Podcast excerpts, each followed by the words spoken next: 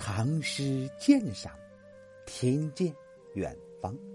你好，李白当初功成身退追柳莲，可如今东山再起，却要西入长安到日边，这是怎么回事呢？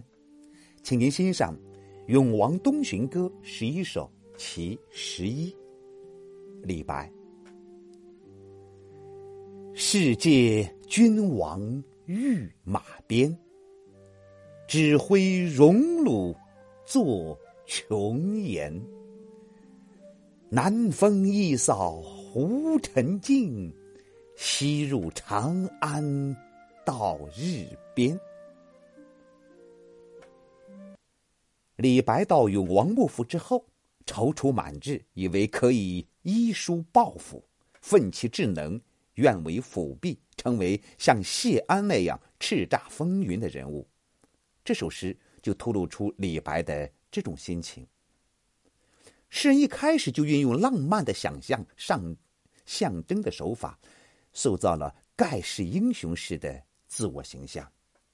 世界君王御马鞭。豪迈俊逸，可谓出语惊人。比起直向永王要求军权，又来得有诗味多了。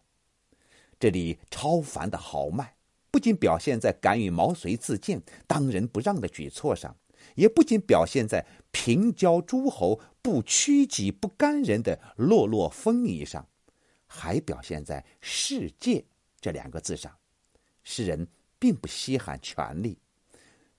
权力本身，如御马鞭，不过是借用一回，希望伸千刀一割之用。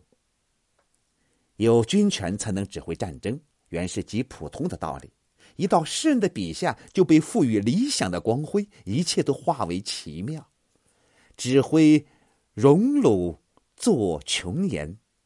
就指挥战争的从容自信而言，诗意与魏军谈笑尽胡沙略同，但境界更奇。比较起来，连运筹帷幄之中，决胜于千里之外，都变得平常了。能自如指挥三军，已不失为高明统帅；而这里却能高坐琼岩之上，与觥筹交错之间。指挥荣辱，赢得一场战争，那简直是不可思议的奇迹。写战争没有一丝火药味，还匪夷所思的用上了“琼玉”的字样，就是把战争浪漫化或者诗意化了。这正是李白个性的自然流露。那时，那时。不是三川北虏乱如麻，四海南奔似永嘉，局面几乎不可收拾吗？但有了这样的英才，一切都将变得轻而易举。南风一扫胡尘尽，几乎转瞬之间就是环区大定，海线清一。以南风扫尘来比喻战争，不仅形象化，而且有所取意。盖古人认为南风是滋养万物之风，南风句也就含有复兴邦家之意。而永王军当时在南方，用南风射御也很贴切。当完成如此伟大的统一事业之后，又该怎样呢？出将入相？否，那远非李白的志向。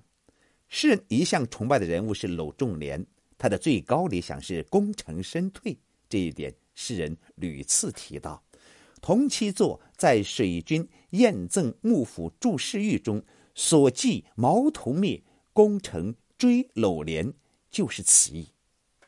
这里诗人再次表达了这一理想，而且以此推及永王西入长安到日边，日是皇帝的象征，而言长安在日边。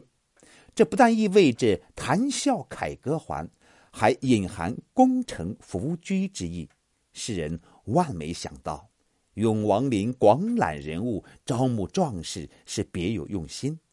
在他那过于浪漫的心目中，永王也被理想化了。李白第二次从政活动虽然以悲惨的失败而告终，但他燃烧着的爱国热情的诗篇却并不因此而减色。在唐绝句中，像《永王东巡歌》这样饱含政治热情，把干预现实和追求理想结合起来，运用浪漫主义手法创作的作品不可多得。此诗神象飞动，词气夸张。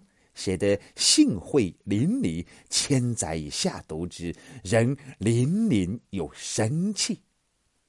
让我们再听一遍《永王东巡歌》十一首，其十一，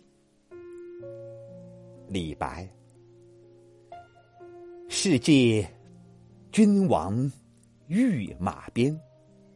指挥荣辱作琼岩，南风一扫胡尘尽，西入长安到日边。谢谢您的聆听，咱们下回再会。